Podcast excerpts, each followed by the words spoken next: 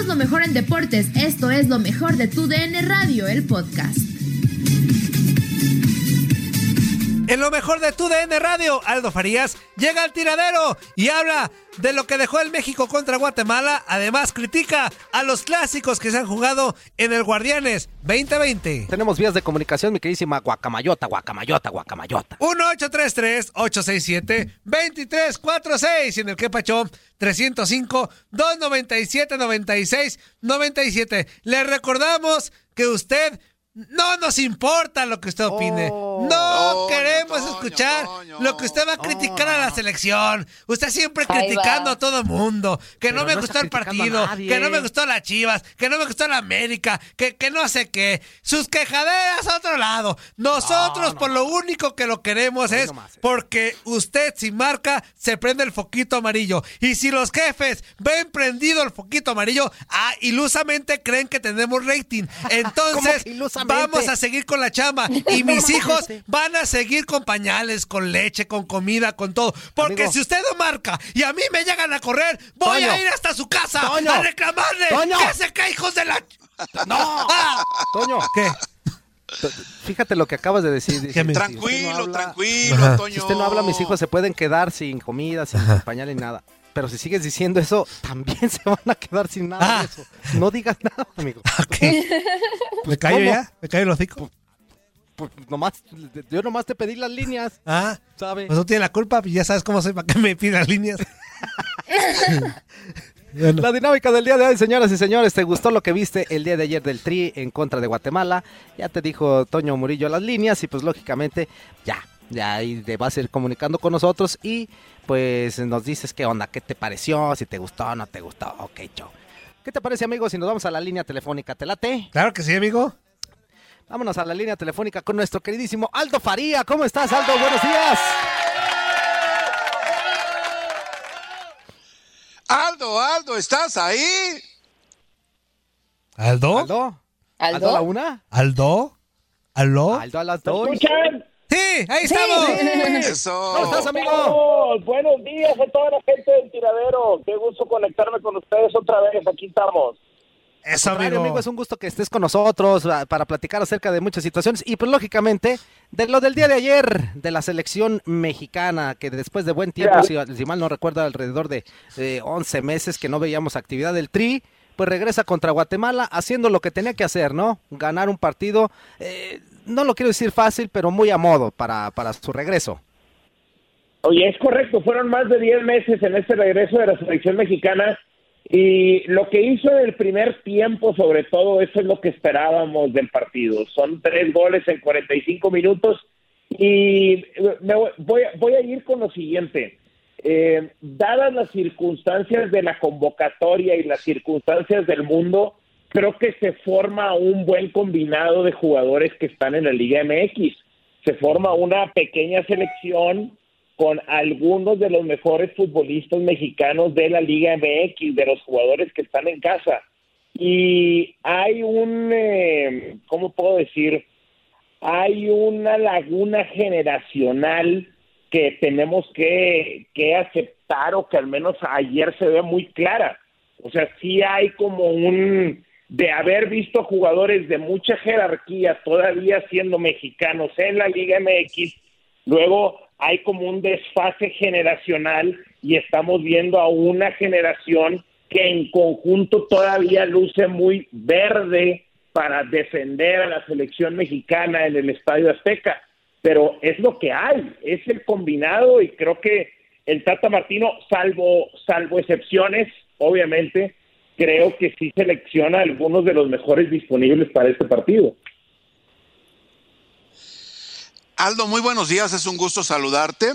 Y bueno, dentro de todo sí hablamos de que es una camada de jugadores las que presentó o la, o la- que presentó el técnico mexicano, el técnico argentino, ¿no? Dirigiendo a la selección mexicana. Pero ¿qué podemos esperar para el próximo 7 de octubre allá en, en el Johan Cruyff Arena, enfrentando, ante, enfrentando a Holanda, pero ya con los jugadores que no están en la Liga MX? Ya con Raúl Jiménez, ya con el Chucky Lozano, con HH, con todos los demás, que yo creo que se le puede presentar un buen partido ante Holanda. Sin duda alguna. Lo mínimo que hay que esperar es lo que las anteriores generaciones han, le, han, le han dado casi como un hecho a su afición, que es pelear ante selecciones que son mayores en el papel. Esa es otra oportunidad que tiene México. Mira, lo hizo inclusive previo al Mundial, en la gira que tiene por Europa, en donde uno de los conjuntos que enfrentes a Polonia compitió el equipo mexicano en todo momento, en esos dos partidos que tuvo.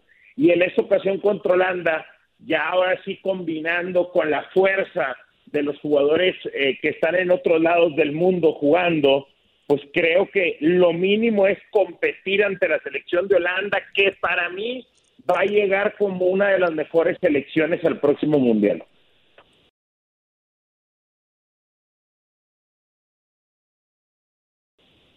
Hola Aldo, ¿cómo estás? Te saludo con mucho gusto. respecto al partido de ayer de la selección mexicana contra Guatemala, me gustó mucho Henry Martín y Sebastián Córdoba. Creo que hicieron una buena mancuerna. Creo que Henry quizá ya un poco tarde, ¿no? Porque sabemos que es de los jugadores más grandes. Pero creo que Sebastián Córdoba podría tener un buen camino en la selección mexicana si es que no pierde ese nivel.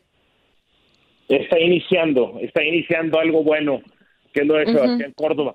Yo, a mí, a mí me encanta eso que dices de lo de Henry Martin y lo de Córdoba. Yo voy con que el, el primer gol es el de Henry Martin. ¿Estoy bien? Sí, correcto. El primer gol es el de Henry Martin. Ese gol tocaron la pelota a todo lo ancho del campo. Ese gol le dieron la vuelta, se triangularon, se cambiaron de posiciones. Creo que encontraron muy rápido esa gran jugada como de funcionamiento ideal, por así ponerlo, y en esa gran jugada brilla Henry Martin, obviamente, en la definición, y también brilla eh, eh, Córdoba en la parte de la elaboración. Yo coincido contigo en que a futuro es uno de los mejores jugadores que hoy tiene México. Es que se, convirtió muy rápido en uno de los mejores jugadores mexicanos de la liga. Eso es en este momento Córdoba, a pesar del poco tiempo. Aldo, ¿cómo estás? Te mando un fuerte abrazo. A mí me vale gorro el tri. Durante años, durante días, nos vendiste el clásico regio como un Barcelona Real Madrid, como un Milán Inter de Milán, como un Manchester United contra el Manchester City.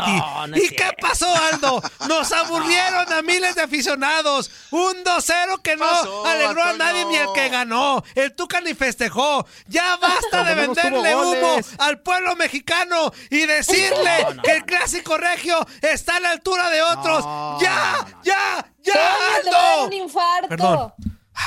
Mira, lo que, lo que yo vendí fue el clásico regio. Eso fue lo que vendí, el clásico regio. Y el clásico regio eh, tampoco es como que tiene mucho que pedirle lo que pasó el domingo con el clásico joven, no hace una semana con el clásico nacional. Eso sí. ah, y, con eso ya. La o de los clásicos.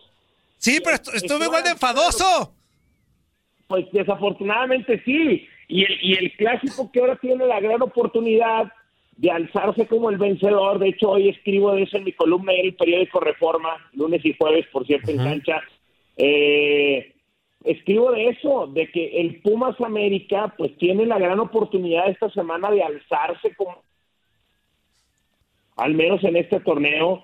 Y pongo ahí una pequeña historia de que esta semana yo estoy viendo en la calle playeras de Pumas, estoy viendo playeras del América, estoy viendo gente con el tapabocas de ese equipo, estoy viendo una semana de clásico más intensa en esta América Pumas, la verdad, que lo que me tocó ver hace unos días con el Cruz Azul América e inclusive hace 15 días con el Chivas contra América.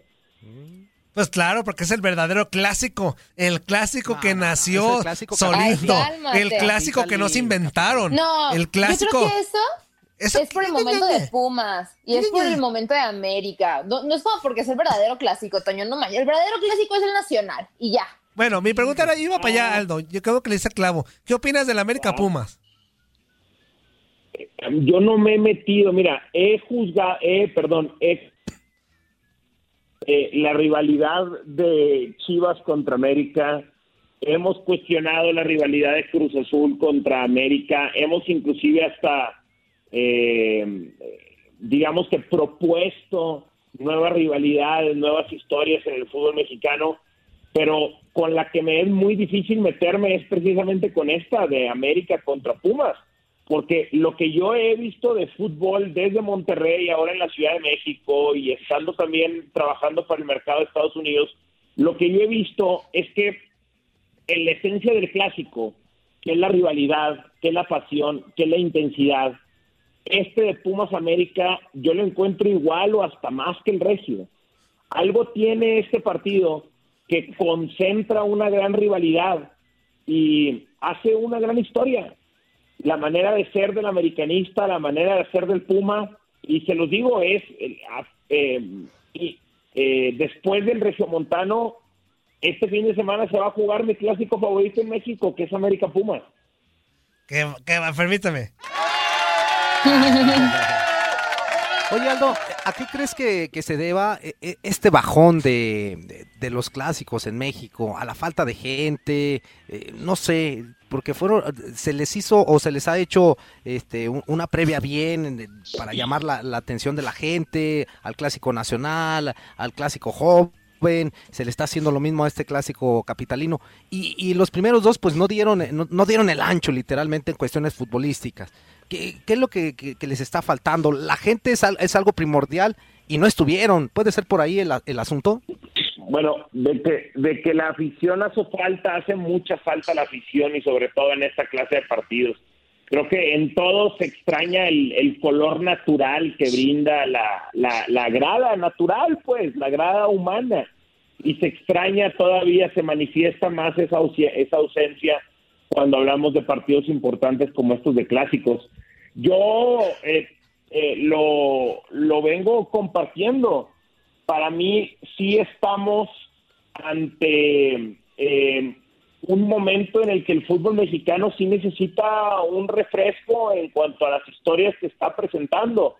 Por ejemplo, la gran historia que envuelve o envolvía al Chivas contra América desde un momento o sea, ese enfrentamiento como el pueblo, pues, tal vez, ¿no?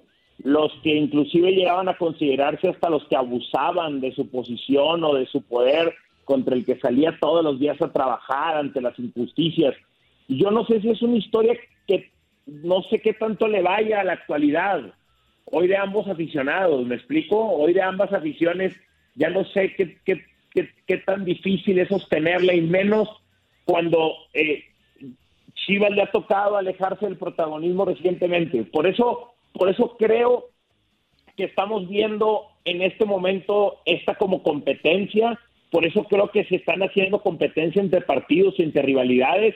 Y unos decimos el clásico regio y otros que el joven, y hablan de la historia, y unos hablan de presente, y unos hablan de pasado, porque estamos en plena transición. Estamos viendo jugadores están dejando la selección mexicana de fútbol. Es impensable ver que un jugador se retirara antes de tiempo de la selección mexicana y dijera mejor no me llames.